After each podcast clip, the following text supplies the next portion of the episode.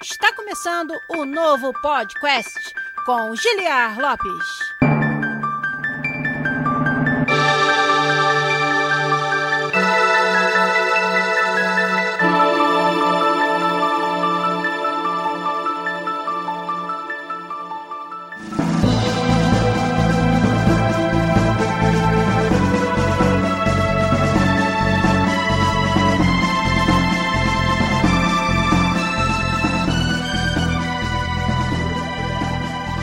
Podcast na área, galera!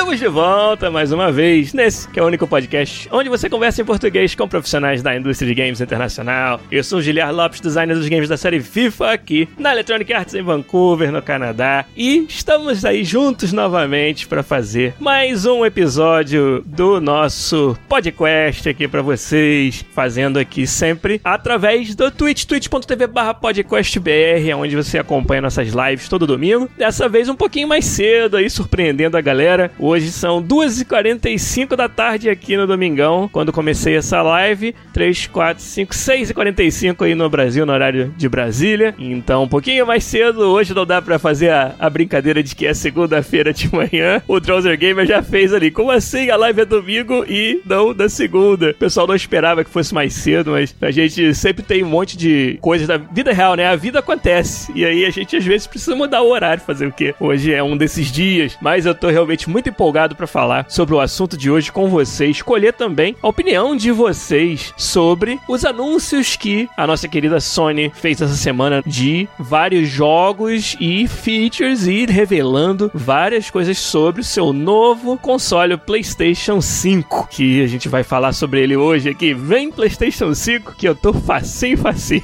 E aí, como eu falei, estamos aqui ao vivo via Twitch. Você que acompanha o nosso conteúdo pode acompanhar além do twitch.tv/podcastbr que você tem que estar tá ligadão aí aos domingos para acompanhar a live, pode também assistir a live completinha, gravadinha lá no seu formato cru no nosso YouTube, youtube.com/podcastbr também. Agora, se eu fosse vocês, eu recomendaria fortemente que todo mundo ouvisse a versão podcast, porque aí sim, ela é editada, limpinha, bonitinha, com uma trilha sonora sempre fantástica. Trabalho esse que é o nosso querido editor, o Zabuzeta, faz pra gente toda semana. Então, essa versão você ouve no nosso feed feed do podcast. Você procura podcast em todos os agregadores. Pode procurar no Google Play, pode procurar na App Store, pode procurar no Spotify também, que o podcast está lá. Toda terça-feira de manhã, cedinho, sai a versão editada do podcast com um trabalho fantástico do melhor editor do Brasil, o Zabuzeta. E o trabalho dele é graças a vocês que nos apoiam. Mas vamos chegar lá. Antes da gente fazer os avisos que são de praxe aqui, queria deixar uma pergunta para vocês pro episódio de hoje, hein? Quero saber o seguinte: o que, que vocês mais gostaram e menos gostaram do vídeo que a Sony lançou com os detalhes do PlayStation 5. Façam aí o seu top jogo ou anúncio e também aquilo que você não curtiu, deixa aí no chat. A gente vai subir a musiquinha aqui com a força do Zabuzeta e na volta eu faço alguns avisos e depois leio as respostas de vocês.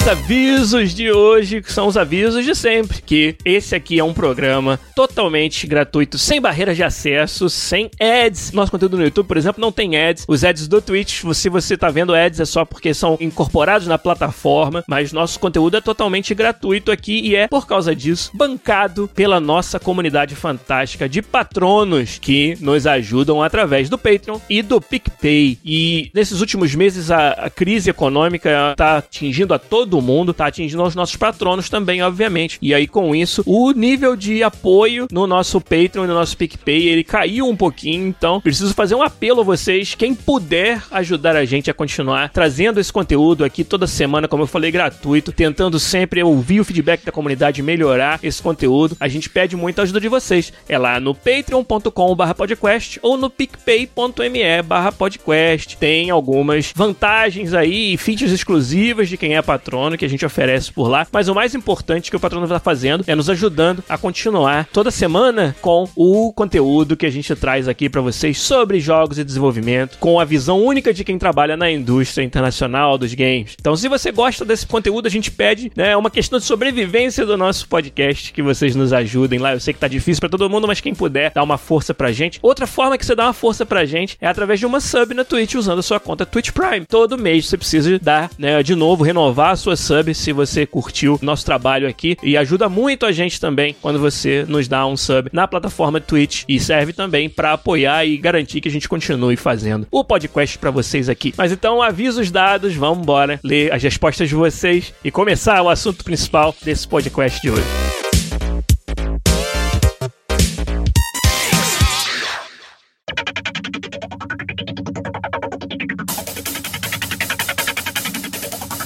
Quem tava debaixo de uma pedra, né? A Sony fez um vídeo sobre o futuro dos jogos, Future of Gaming, que na verdade teria saído até com uma semana ou mais de antecedência, porém, devido a toda a discussão dos protestos de injustiça racial, ela acabou adiando. A gente até falou sobre as empresas de games reagindo aos eventos de injustiça racial, aí aí a justiça racial sistêmica no mundo. Na semana passada, recomendo a todo mundo que ouça o episódio onde a gente falou sobre isso lá. Foi um feedback muito legal de todos vocês aí da comunidade sobre o que a gente gente falou. E lá a gente falou, por exemplo, da Sony ter adiado o seu evento. E esse evento adiado ele aconteceu essa semana, mais precisamente no dia 11 de junho. E aí nós assistimos aí, a galera ficou bem movimentada, né? Porque sabíamos que ali teríamos mais anúncios sobre o novo console da Sony, o PlayStation 5, até para substituir a E3 que também não aconteceu esse ano devido à pandemia do coronavírus, né? Então, vamos lá dar uma olhada no que vocês responderam à pergunta que a gente deixou, que foi o que você gostou mais desse vídeo da Sony sobre o PlayStation PlayStation 5. O Diogo Queiroz falou que gostou do design, do Spider-Man e do Horizon. Então foi anunciado o Spider-Man Miles Morales. Ficou meio que dúbio se era um Spider-Man 2 ou uma expansão. Parece que é um produto próprio, né? Que usa aí o, o Miles Morales como protagonista, como novo Spider-Man. Tô bem empolgado para ver como que isso vai funcionar. O Miles que foi introduzido para quem jogou aí no jogo original do Spider-Man do PlayStation 4. E o Horizon que o Diogo Queiroz também citou é o novo jogo da série Horizon Forbidden West, que vai ser bem interessante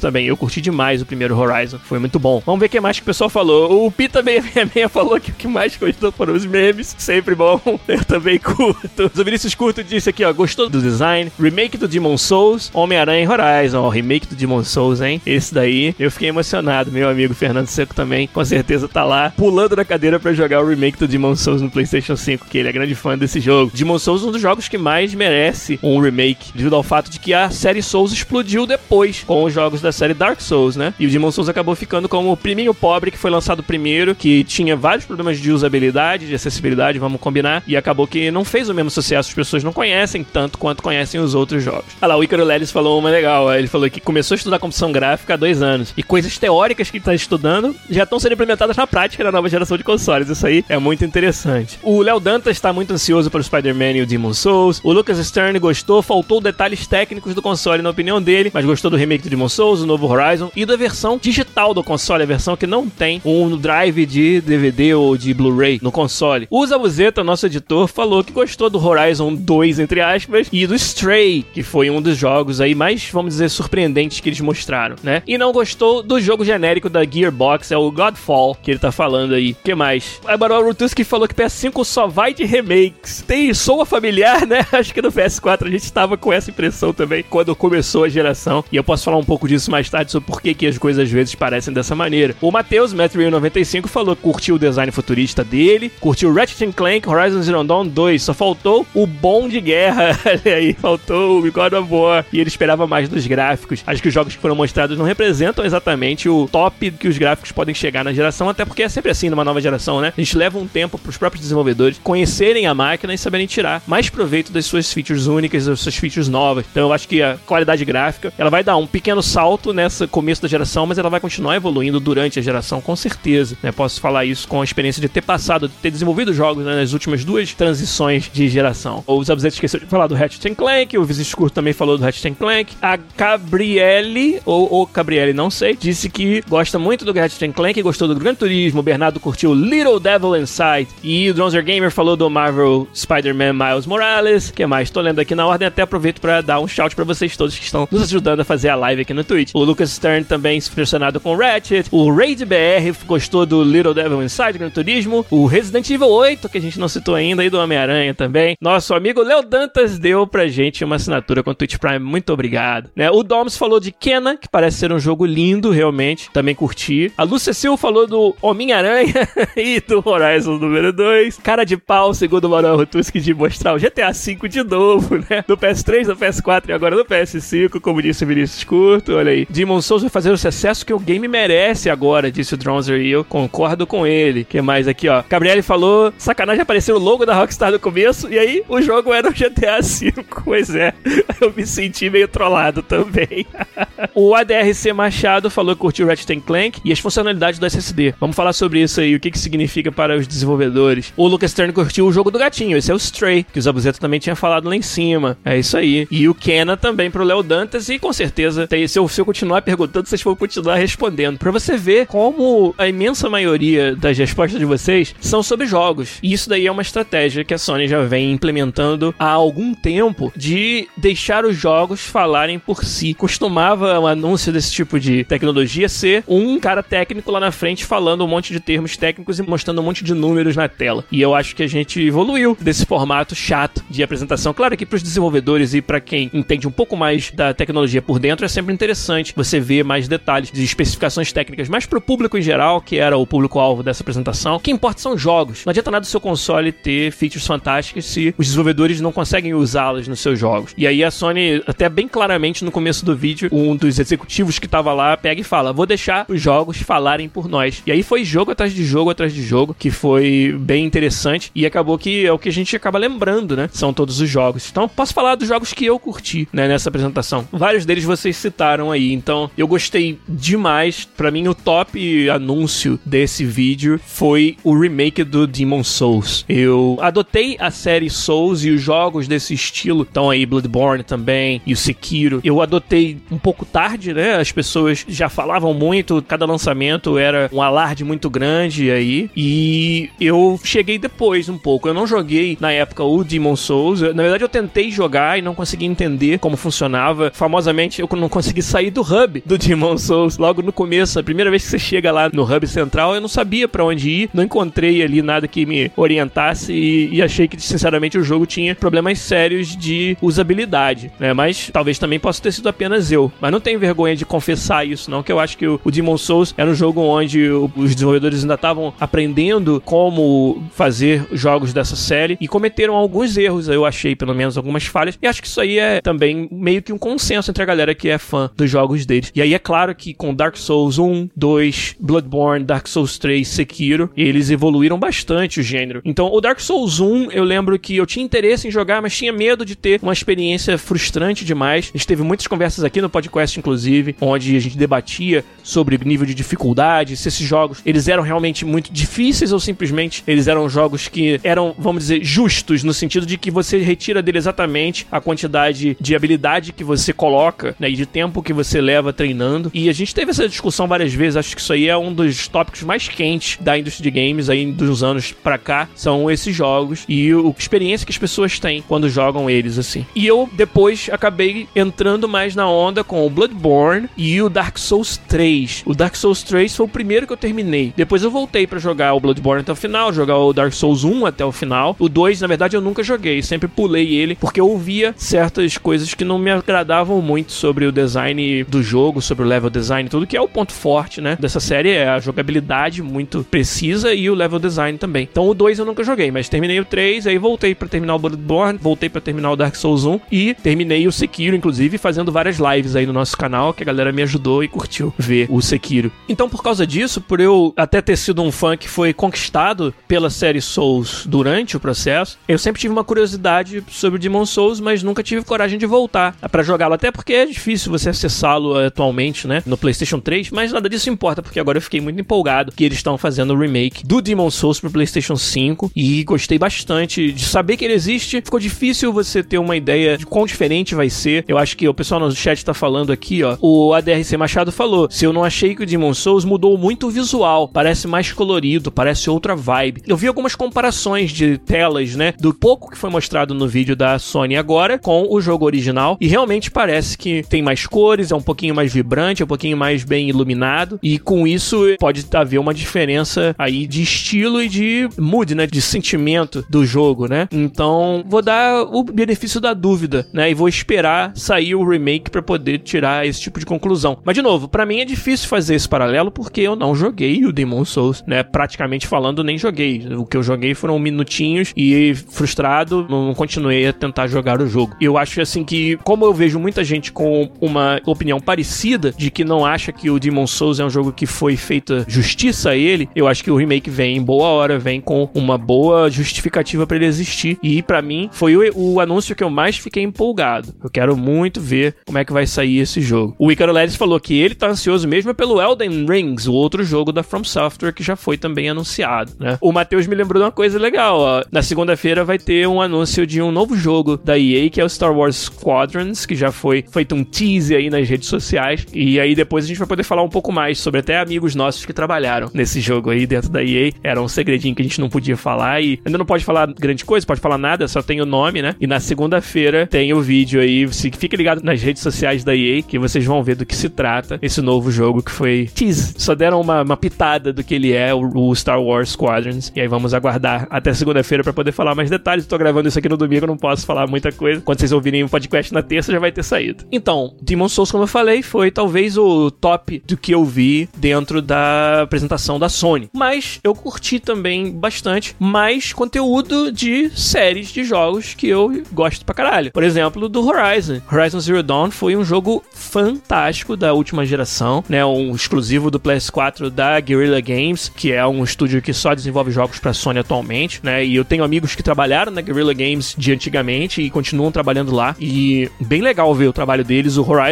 junto com o novo God of War, foram dois dos maiores jogos que a gente já teve no PS4, exclusivos. E o outro foi o Spider-Man, que também teve um anúncio de uma continuação. Não ficou muito claro quanto que continua de fato do jogo original, mas o Miles Morales, que é o protagonista do novo jogo do Spider-Man, ele aparece. Inclusive é um personagem jogável por um pedacinho do jogo no primeiro Spider-Man. E agora vai ser o protagonista desse spin-off, vamos chamar assim. Mas um jogo standalone, que vai ser o Spider-Man Miles Morales. Do Horizon, parece que é uma continuação e expansão de um jogo que tinha realmente um potencial muito grande, de features até não, não desenvolvidas a fundo. Mas já era um jogo fantástico, mesmo com tudo isso. Né? Mas uma nova IP geralmente tem isso, né? A gente termina o primeiro jogo e às vezes fica com a sensação que mais legal do que, que a gente jogou é o que isso poderia ter sido ou poderá ser quando a empresa tiver mais tempo de desenvolver mais aquele jogo e aquelas funcionalidades. Então, o Horizon Forbidden West, para mim, é isso. Para mim, é a Guerrilla expandindo ainda mais nos sistemas já muito bons, muito gostosos de jogar que eles trouxeram com a série Horizon no Horizon Zero Dawn. Então, eu tô muito empolgado para ver como vai ser o Forbidden West também. Fiquei muito feliz de vê-lo na, na, apresentação. Ó, aqui no nosso set, o I.O. Burn perguntou uma pergunta meio capciosa: se eu tenho acesso ao Dev Kit. Não acho que não é segredo para ninguém que quando você tá dentro de uma empresa que desenvolve jogos, como no meu caso da EA com FIFA, para você poder desenvolver um jogo para uma nova geração, você tem que estar tá desenvolvendo muito antes até de ser anunciado, que não dá tempo de você desenvolver um jogo só a partir de agora, vamos dizer assim, né? Se a gente fosse só poder começar a mexer no PlayStation 5 dia 12 de junho, do dia depois dos anúncios, não tem como você preparar um jogo. Então é claro que como desenvolvedores a gente tem uma série de mecanismos pra gente não vazar, às vezes até sem querer, informações das first party, né? First party é como a gente chama as donas das plataformas, a Microsoft e a Sony nesse caso, Nintendo também. Então existe uma relação entre os first party e as empresas que desenvolvem, como a EA, para que você tenha esse segredo sendo mantido.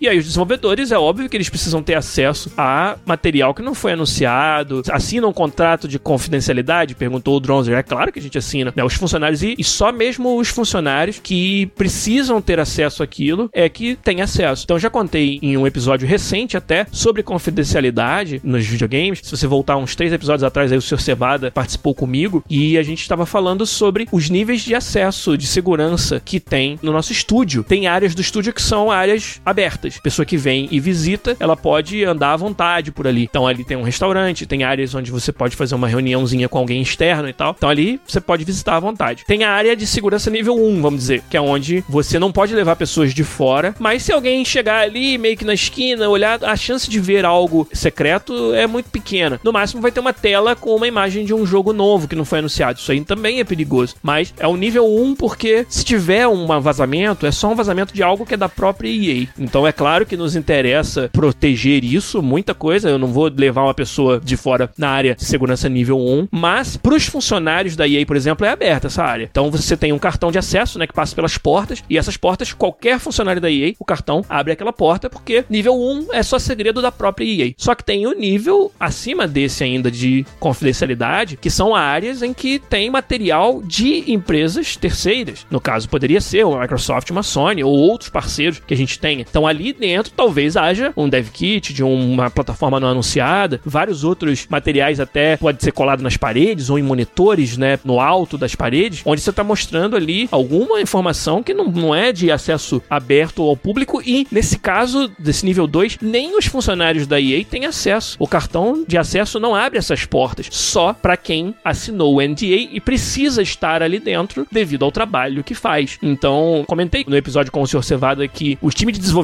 de um jogo grande como o FIFA, é claro, quando tá numa época de transição de geração, a maior parte deles, então o meu time, por exemplo, fica dentro de uma área nível 2. Então, às vezes, até você marca uma reunião ou pede para alguém vir à sua mesa, você tem que pensar duas vezes: opa, esse pessoal que eu tô pedindo para vir aqui pra gente discutir alguma coisa, vai ter acesso? Eles podem, mesmo sendo funcionários da EA, eles estão dentro do NDA, né, do contrato de confidencialidade para que eles possam vir aqui. E se não tiver, a gente tem que marcar em outro lugar, tem que ir para fora dessa área e dar um outro jeito para fazer essa reunião. Inclusive, você não pode citar características, funcionalidade, coisas que não foram anunciadas dos consoles, que a gente fica sabendo muito antes, né? Tipo, quantidade de memória, coisas assim. A gente não pode falar nada, nem pros próprios funcionários da EA que não têm acesso devido ao NDA. Informação que a gente chama Need to Know Basis, né? Que é a informação que só abre para quem precisa saber, mesmo dentro da empresa. Isso aí é, cara, algo que a gente já tá acostumado a lidar. Principalmente eu já tô todos esses anos numa empresa como a EA, já passei por transições de console outras vezes, sei como é que precisa funcionar. É encarado como naturalidade. E, na verdade, verdade, a gente não fica com o sentimento, assim, sinceramente, de que eu sou foda porque eu sei de coisas que os outros não sabem. É uma questão profissional, né? Com esse conhecimento vem uma responsabilidade muito grande. Porque se tem um vazamento e consegue se provar que foi devido ao descuido de um funcionário, pode ter consequências muito grandes para o funcionário, inclusive, de terminar o seu contrato de trabalho, né? Então, acho que tem um sentimento muito forte de responsabilidade que vai além desse sentimento que você poderia ter de estar tá sabendo mais do que os outros. Que no final das contas, essa informação eventualmente vai ser pública, né? Quando os consoles forem anunciados e lançados, todo mundo ficou sabendo. Sinceramente, assim, não, é algo que talvez antes de eu ter acesso eu poderia até valorizar mais, mas uma vez que você tá dentro, assim, fica mais aquele sentimento de responsabilidade mesmo, né? E empresas de tecnologia, como o seu Cevada tá falando, você acostuma, porque empresas de tecnologia lidam com confidencialidade das informações o tempo todo, né? O Lucas Stern quer saber a partir de quando a gente tinha os dev kits. Eu acho melhor não responder a sua pergunta para não criar um problema, mas dá para dizer, cara, tem que ser com muita antecedência. O FIFA, ele pode sair todo ano, mas ele leva mais tempo para ser feito porque tem times advanced, como a gente chama, trabalhando na tecnologia que vai ser pro jogo daqui de dois, três anos. Então você tem pelo menos um grupo pequeno, seleto de pessoas que precisa saber com muita antecedência, mais de um ano, sobre as specs ou as ideias que os parceiros têm sobre a tecnologia para que a gente possa se preparar, para que a gente possa planejar features que dependem dessa tecnologia com uma antecedência muito maior, né? O IO Burn perguntou: quando a gente tem o dev kit, você tem um vislumbre do console, interface de sistemas. Isso tudo está sendo desenvolvido enquanto a gente está trabalhando também. Então a gente vai vendo versões disso. Uma coisa interessante de falar: o design do PlayStation 5 que foi mostrado nessa, nesse último vídeo. Os desenvolvedores não sabiam. A gente nunca tinha visto uma foto da versão final, a versão para consumidor. O DevKit tem uma cara muito diferente, porque o DevKit não precisa ser arrojado, bonito, ele só precisa ser funcional, né? Então não tem como você ter uma ideia de nada disso e, e isso é informação de novo. Precisa um desenvolvedor, por exemplo, de uma EA saber o design, o formato do PlayStation 5 para o consumidor? Não precisa, porque nada do que a gente faz depende disso. Então isso é, por exemplo, a informação que você mesmo como parceiro você não tinha, que você não precisava ter. Então é um exemplo bom para que eu posso dar para você. Então ter o DevKit na verdade não nos revela grande coisa. Quer dizer, claro, revela tecnicamente. E mesmo assim, você tem versões. As empresas estão tomando decisões e desenvolvendo o hardware delas enquanto você está trabalhando. Então, um dev kit de, sei lá, seis meses, um ano atrás, não é mais representativo do que vai ser o console hoje, porque desse meio tempo outras decisões foram tomadas para melhor, para pior, para economizar ou para botar mais recursos. A gente tem que ir se adaptando a isso, entendeu? Às vezes a gente está contando que vai ter um recurso vezes quatro e aí depois volta, ah, não, vai ser só vezes dois. E aí a gente tem que repensar e refazer algumas features do jogo, caso elas elas sejam impactadas por isso. Então, é um trabalho muito próximo entre first party e os desenvolvedores dos jogos para ir adaptando o que está fazendo os seus jogos para as mudanças de decisões que acontecem que é natural. Você está desenvolvendo um produto que não foi lançado ainda. Então, você tem várias decisões que vão se tomando no caminho, né? E com isso a gente vai sendo informado e vai adaptando também o nosso trabalho a isso. O Pita 666 perguntou se eu gosto do Canadazão. Eu gosto, cara. Gosto bastante daqui, sim. Uma cidade muito boa pra morar. O Edu HBG perguntou, ó, nesse assunto sobre segurança, até tô fazendo um parênteses, né, pra falar de segurança, mas acho que é porque vocês se interessam. Então, o chat serve para isso também, para levar para pedaços diferentes da conversa. O Edu perguntou: é muito difícil ver pessoas tirando selfies dentro da EA? Tem lugares onde não é permitido o celular? Não tem nenhum lugar que não seja permitido o celular. Mesmo nessa área de segurança 2, a gente não vê que as pessoas que vão ter acesso a isso precisam de mais restrições da sua segurança, da sua liberdade em prol da segurança, porque são profissionais que assinaram um NDA e têm uma noção exata das consequências de que algo vaze. Agora, tirar uma selfie, tipo, melhor não, né? Mesmo que você esteja na área de segurança 1, por exemplo, tirei uma selfie para mostrar outra coisa, para mostrar a minha mesa de trabalho, mas aí lá no fundo tem metade de uma tela de alguém que tinha um logotipo de um jogo não anunciado, entendeu? Pra que, que tu vai correr esse risco? Então, foto ali no ambiente de trabalho é muito raro. Geralmente é muito só dar o zoom em algo assim, de decoração, vamos dizer que você queira postar e tal. E mas é muito difícil, mas isso aí não é que tem uma regra, é simplesmente é uma recomendação, né? Ó, gente, qualquer foto, qualquer coisa que você for tirar e postar publicamente ou até mostrar para seus familiares tudo, tem que ter certeza que não tenha nada que seja de propriedade protegida da empresa. E as pessoas respeitam isso, as pessoas acho que são bem conscientes disso já que trabalham aqui, então é tranquilo.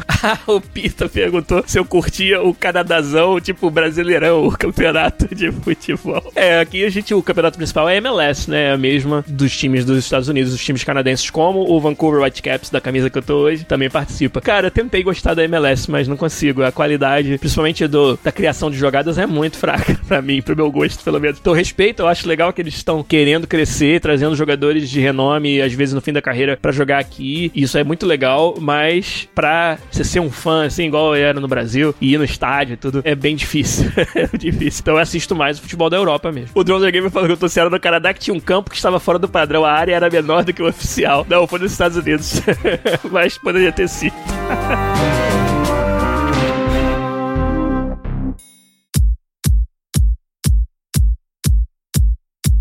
Ó, o seu Cevada me lembrou de mais um jogo que eu curti, que eu vi na apresentação. Na verdade, já tinha sido anunciado, né? Que é o Deathloop, o jogo novo da Arkane Studios. A Arkane é um estúdio que eu curto bastante. É o pessoal que fez o Dishonored, fez o Prey e tem vários outros jogos aí na história que foram muito bons. Acho que tem um estilo todo particular de contar história em jogos bem imersivos em primeira pessoa. E o Deathloop vai ser muito interessante. O Yo Burn falou que achou muito parecido com o Dishonored. Não sei se isso é uma coisa ruim, necessariamente. Mas sim, tem toda a cara dos jogos típicos da Arcane, incluindo aí o, talvez um dos mais famosos, o Dishonored. Mas é toda uma mecânica aí que a gente não sabe direito como vai funcionar de loop. Parece tipo um roguelike. Eu tô bem curioso para ver como vai ser, como vai funcionar essa dinâmica do Deathloop. Qual vai ser o componente multiplayer versus single player dele, se é que vai ter, né? Single player, não tá claro isso para mim, pelo menos do que eu vi. Então, eu gostei bastante do Deathloop da Arcane, gostei bastante do Resident Evil 8 Village, que não mostrou muita coisa, né? Mostrou só umas cenas assim de terror, mas parece que vai continuar a tendência que eles começaram com Resident Evil 7 de jogos mais focados no terror psicológico. E eu gosto bastante dessa abordagem. Acho que tem tudo a ver com Resident Evil. Gosto bastante do que eu vi no anúncio do Resident Evil 8 Village. Foi muito bom. E um outro que eu gostei bastante que o pessoal falou aí no chat foi o Stray, né? Um jogo indie de um gatinho num mundo onde parece que os robôs tomaram conta da civilização, mas eles tentam imitar os humanos, né? Foi muito legal ver o vídeo do Stray, foi muito legal. O Elton Cruz quer saber qual o maior impacto para os desenvolvedores com essa nova geração. Vou falar disso mais perto do final do programa, porque é um dos assuntos da minha pauta aqui. Mas então, o que significa essa nova geração para os desenvolvedores, né? Até mencionei quando eu falei de como é que é essa dinâmica de você desenvolver um jogo junto das first parties desenvolvendo o seu console, né? Acho que já deu para contar bastante de como funciona essa dinâmica. Mas em termos assim de features e tudo, por exemplo, o que vocês viram no Ratchet Clank, que foi um outro anúncio muito legal, até esqueci de falar que foi um dos que eu gostei bastante também, mas ali você vê uma demonstração de uma feature nova que eu acho que é muito importante nessa nova geração. Quem não acompanhou Ratchet Clank novo, ele vai ter uma feature onde você usa uma arma para pular, vamos dizer, de uma dimensão para outra, como se estivesse viajando entre universos paralelos com uma arma. Você atirou, abre um portal, pulou no portal, caiu no portal e aí você cai lá no outro mundo, na outra dimensão. E ali tem um detalhe que é muito interessante, que só é tornado possível pelas features da nova geração de consoles que são o loading muito rápido, que é tornado possível pelo fato deles terem os discos rígidos do tipo solid state Drive, SSD. São os discos com uma velocidade de acesso muito maior e que conseguem fazer com que o loading para uma nova fase seja muito rápido. E no Ratchet Clank isso fica claro. Uma técnica que a gente sempre teve que usar nos jogos, meio que para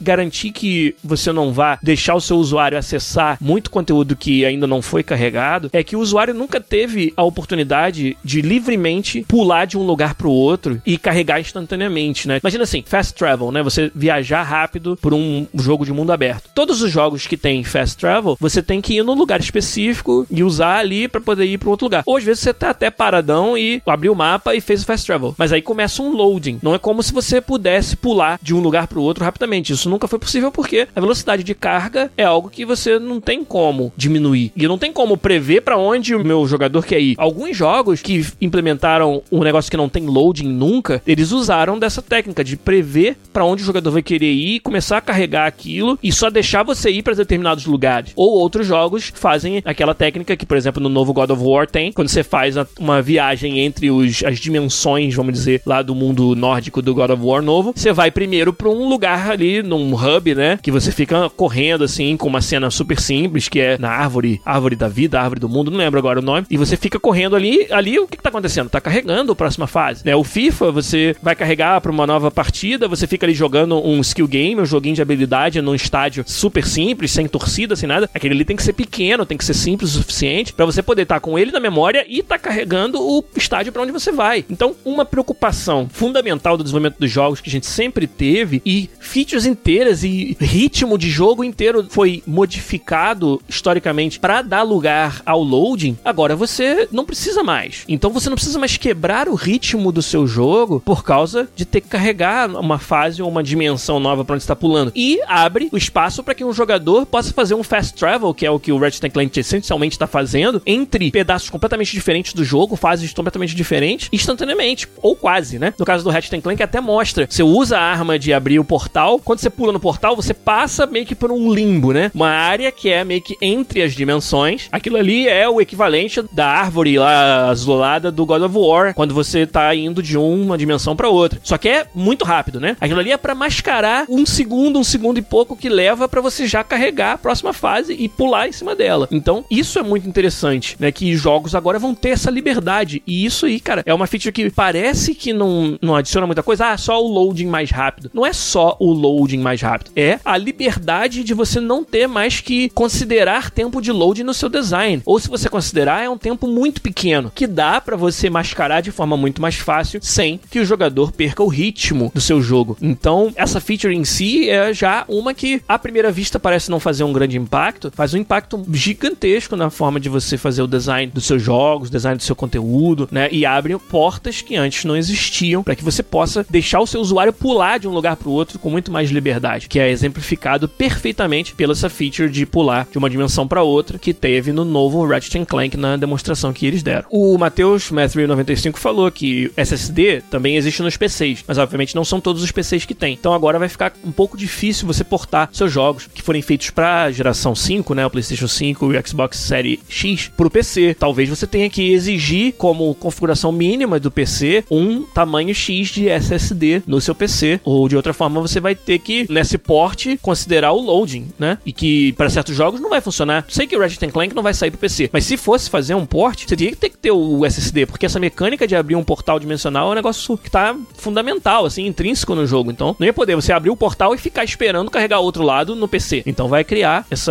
novo requisito aí que vai ser interessante. O que mais que a gente viu ali que impacta o desenvolvedor, né? As features novas do controle. Tendo já experimentado bastante o feedback tátil, né, o haptic feedback do controle do PlayStation 5, dá para dizer, sem poder abrir mais detalhes que eu não, não posso abrir aqui, que dar tiro em videogame nunca mais vai ser a mesma coisa. Garanto para vocês, porque os novos controles eles têm features de te dar um feedback mais localizado da força que está fazendo e dão ao desenvolvedor a possibilidade de programar o quanto o gatilho resiste ao seu dedo. Ou seja, eles podem fazer com que você precise botar mais força ou menos força no dedo para acionar o gatilho. E isso faz uma diferença absurda no sentimento de dar tiros em jogos. De novo, features que eu não achava que iam fazer uma diferença tão grande, mas uma vez que você pega e sente, essa diferença ela é gritante. E os designers de gameplay dos jogos agora têm mais uma ferramenta nas suas mãos para dar mais um sabor maior e exigir uma habilidade um pouco maior dos seus jogadores. Tem questões aí de acessibilidade, né? Onde a gente talvez tenha que desligar essa feature caso a pessoa não tenha o movimento perfeito dos dedos, das mãos e tal. Mas eu acho que no caso geral, para quem joga os FPS pela habilidade mesmo, sentir essa diferença vai ser fundamental. Eu, eu garanto para vocês, com as novas tecnologias de gatilho, dar tiro em jogos nunca mais vai ser a mesma coisa. E isso, cara, é fantástico, assim, sensacional. E é claro que deve ter aplicações para outros jogos também. Jogos de esporte, qualquer jogo onde você faça ações, onde você precisa de uma certa resistência em contrapartida, é uma aplicação potencial dos novos gatilhos, né? É muito interessante. Agora, não podemos revelar mais além disso, porque fica feio pra gente aí, por todos os motivos que a gente falou lá no começo, né? Mas eu, eu tô empolgado com essa outra mudança. É tão difícil você fazer inovação em termos de input, né? Em controle, etc. E essa eu acho muito foda, muito legal. Outros acessórios, né? Foram mostrados, câmera, microfone embutido no controle. São questões aí de mais facilidade de uso, né? Muito legais que foram anunciadas. Essa parte toda dos acessórios e também do design do console era algo que a gente não tinha como saber. O desenvolvedor ele não fica sabendo desses detalhes, né? O que, que vocês acharam aí do design do novo PlayStation 5? Aquela torre, né? Eles mostraram ele só em pé, mas parece que vai poder usar deitado também. Vocês acharam legal, bonito? Eu vou falar para vocês que eu curti, eu achei bonito, achei futurista, um design bem arrojado. Só que eu fiquei um pouco preocupado com a cor, principalmente com a cor do controle também. Porque será que esse branco do controle não vai ficar encardido muito rápido? Eu fico com essa preocupação, cara. O Robinho R7 falou que a versão com leitor de disco ela ficou meio estranha, que ela não é muito simétrica, né? Tem meio que um, um calo na parte de baixo onde fica o leitor de disco, né? É, o Sr. Cevada falou que se tiver preto, tudo bem. O Léo Dantas também ficou preocupado com a cor. O Matheus falou que preferia preto. Eu também. Eu gosto dos meus aparelhos em casa de cor preta, até para não chamar atenção. O Joe Queiroz, na verdade, curtiu o design assimétrico da versão que tem o disco, né? o Cecil falou. Eu fizeram um puxadinho pro leitor de disco. Foi isso mesmo. Muito bom. Olha lá, o Robinho R7 falou: é uma barriguinha. Tem gente que curte. Ainda bem, né? Pelo menos pra mim. tem a versão fit e a versão que bebe cerveja. A versão que bebe shake verde e a versão que bebe cerveja.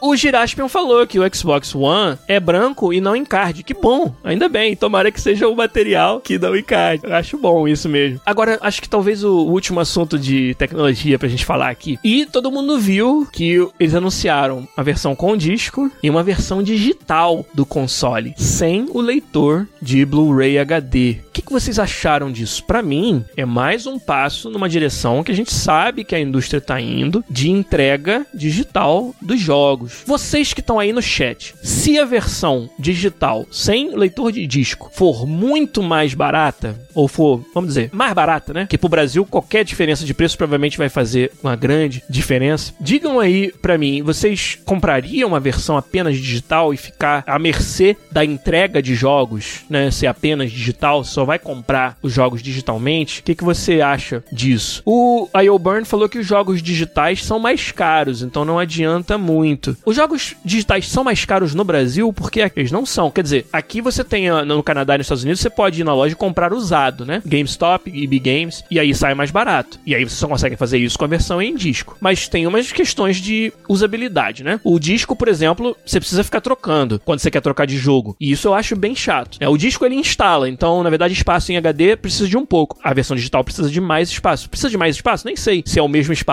ou mais espaço. Então espaço no HD é uma outra questão, que é você só tem espaço suficiente para um número tal de jogos e vai provavelmente gastar muita banda. Se você gosta de manter muitos jogos, e aí dá vontade de jogar um outro que não tá instalado, você vai ter que gastar uma banda absurda para baixar ele de novo, vai ter que deletar um outro. Tem todo um micro gerenciamento do seu espaço de disco, que se o espaço ocupado pelos jogos no Blu-ray for menor, eh, não é um problema. O Lucas Stern falou que no Brasil ficaram mais caros do que os jogos físicos nessa geração. O Lucas Stern curte versões físicas e claro, tem esse fator, né, como a Lu Cecil também falou ali, o fator colecionável da mídia física. O Pita 666 também falou, ele é um acumulador, ele é um hoarder, ele gosta do cheiro da capinha. Cara, bem interessante que vocês têm um split, né, uma divisão dessa opinião bem forte, cara. O Marcelo Reborn falou, depende da retrocompatibilidade. Será que ele vai ler os discos do PS4? Pô, a pessoa em casa tem um monte de disco do PS4 que quer continuar jogando no no PS5? Sem o leitor de disco, como é que vai fazer? Boa pergunta, hein? Interessante, não tem resposta, a gente não tá sabendo, né, de esclarecimentos desse assunto. Tomara que a gente tenha esses esclarecimentos em breve aí, antes do lançamento. O Edu falou que compraria o que aceita apenas versões digitais, ainda mais pela facilidade de não ter que esperar os games chegarem, né? Então é interessante. Eu, o Giliar aqui, já foi um colecionador de games. Hoje eu não sou mais. Eu acho que passei dessa fase, né? E para mim, a facilidade de você ter o jogo entregue digitalmente compensa muito. De você poder fazer preload quando um jogo é lançado e começar a jogar na hora que ele abre, que ele é liberado. Então, para quem gosta do jogo no lançamento, é mais rápido é dessa forma do que o disco ter que ir na loja comprar. E problema de disponibilidade do jogo. Às vezes tem certos títulos que você não tem mais como comprar na loja ou esgotou, né? E aí com a entrega digital você não tem o problema do esgotamento dos discos. Então, para mim, pelo menos, talvez a realidade aqui do Canadá seja um pouco diferente. Não me vejo necessitando do drive de disco. Então, se tiver uma diferença de preço no console considerável, eu provavelmente vou comprar o PlayStation 5 versão apenas digital. Então, é mais ou menos como eu penso, né? O Vinícius Curto falou que não falaram da retrocompatibilidade na conferência, mas sim, já falaram sobre retrocompatibilidade em outros artigos de que, vamos dizer, a maioria dos 100 jogos mais jogados do PS4 já vão estar compatíveis com o PS5 quando lançar o novo console. Isso aí eu já li também. O Edu perguntou se a gente faz número limitado de keys para os jogos ou é ilimitado. Olha, exceto um motivo muito específico, eu acho que não tem limite não, cara. Acho que querendo comprar vai ter para vender. O Vinícius Curto falou, o fato da opinião das pessoas ser tão dividida é que motiva a Sony a lançar as duas versões e não decidir só por uma com disco ou só pela sem disco. É bem por aí mesmo, né?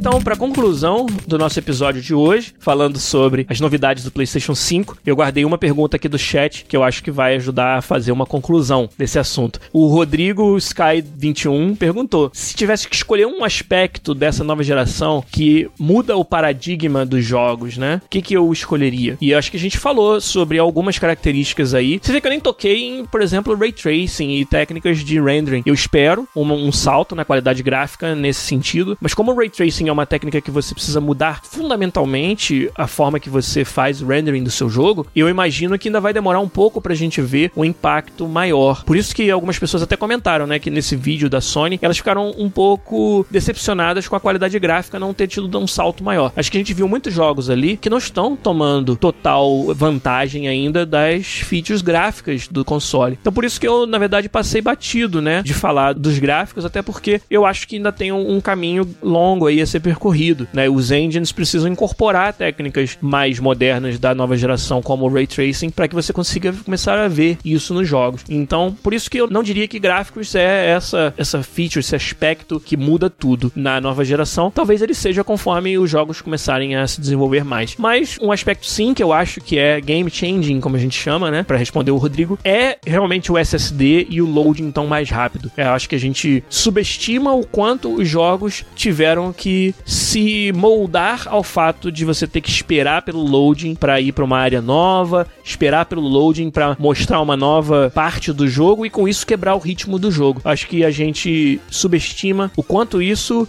é enraizado no design dos jogos e uma vez que você não tem mais essa, essa restrição, que outras experiências e que ritmo melhor a gente pode fazer e que outras features de pular de um lugar para o outro você vai poder fazer nos seus jogos que vão fundamentalmente mudar o design desses jogos, né? Então o SSD eu acho que é um deles. E para algumas aplicações, eu acho que o feedback háptico, né, o feedback tátil dos controles, como eu falei, resistência dos gatilhos e a forma como ele pode te dar um feedback na sua mão, dependendo das aplicações, vai ter jogos que vão poder tirar muito mais proveito, né? E outros menos. Eu acho também que é um, um aspecto fundamentalmente diferente dessa nova geração. Então, acho que podemos deixar isso como a conclusão do episódio de hoje e fazer aquela ressalva que é: nova geração é sobre dois grandes concorrentes, né? Se a gente não contar aí a Nintendo totalmente numa outra direção, a nova geração é sobre Sony e é sobre Microsoft, é sobre PlayStation 5 e sobre Xbox Series X. Então, a gente agora a bola tá com a Microsoft. Eu acho que a Sony mandou muito bem o balanço balanço é muito positivo, porque ela tá numa abordagem que já funcionou para ela antes, que é deixar os jogos falarem e trazer uma quantidade grande de exclusivos, investir nos seus estúdios para ter essa diferenciação no mercado. Então a Sony, ela, até por estar na frente, ela mantém o status quo com essa apresentação. Ela nos dá mais do que a gente já gosta e ela sabe que a gente gosta. Agora, a Microsoft precisa, no mínimo, se alinhar com isso e, quiçá, dar um passo à frente disso. Então a bola tá com eles e a gente tá aqui na expectativa de quando que eles vão anunciar alguma coisa mais específica também da sua iniciativa para nova geração. Jogos, a Microsoft está investindo muito em estúdios, e isso é um investimento que é de longo prazo, demora para você ver o resultado, porque os jogos precisam ser desenvolvidos, muitos deles levando muitos anos aí para serem feitos. Então, tô muito curioso para ver qual é o line-up de jogos que a Microsoft está preparando para nova geração, que features ela vai trazer que estejam no mesmo patamar ou até além, talvez, das features da Sony ou não, a gente só vai saber quando a Microsoft anunciar alguma coisa. E eu tô realmente muito muito curioso para ver como que ela vai responder a um começo de corrida aí, começo muito forte que a PlayStation trouxe, que a Sony trouxe com esse vídeo essa semana. Então tomara que tenha sido legal para vocês também conversar um pouco sobre isso e, e tomara que eu tenha conseguido trazer um pouco da visão de dentro, visão do desenvolvedor e das empresas que são parceiras das first party da Sony e da Microsoft, mas que não estão lá dentro, né, e que não tem um atrelamento a nenhuma das duas e na verdade quer desenvolver para as duas da melhor forma. Então eu quis trazer um pouquinho do que acontece, do como a gente lê, como a gente interpreta os anúncios de uma Sony, de uma Microsoft, num momento tão interessante como é o momento de uma transição de gerações. Então, obrigado mais uma vez a todo mundo que nos ajudou no chat de hoje aqui na Twitch. Obrigado a você que ouve também a versão editada podcast. Obrigado ao Zabuzeta, nosso editor, que torna tudo isso possível. Obrigado aos nossos patronos do Patreon, do PicPay e do Twitch também, que assinam a gente com Twitch Prime. Nosso querido Senhor Cevada acabou de